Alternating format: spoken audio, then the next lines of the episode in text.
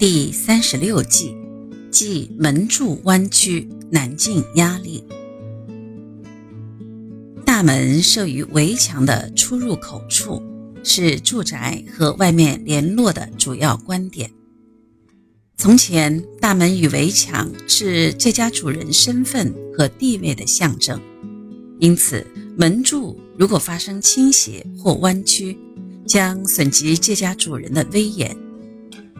因此，从前的人极为重视门柱的正直与否。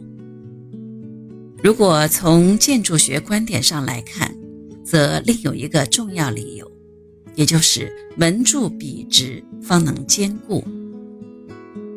从前的门或现在的寺庙大门，门柱上大抵还有屋顶，以及两片极重的门板，因此。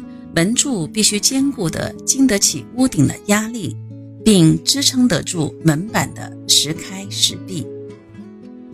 曾经有一位宅相家说，住宅门口的左右门柱绝对不可采取嫁接或接基的方式建造。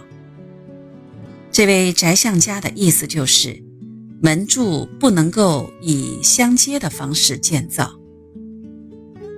从前，由于门柱的根部深埋于地下，容易腐烂，因此经常发生接基的情形。然而，采用接基的方式完成的门柱，是不是能够经得起屋顶的压力以及门片的重量呢？因此，宅相家所说的话，即使以现代建筑观点来看，也是正确的。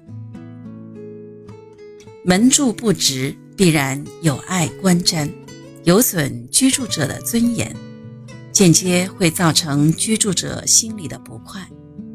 心里如果不快，精神自然会随之恍惚，待人处事也难免会发生问题，病难于是就会产生。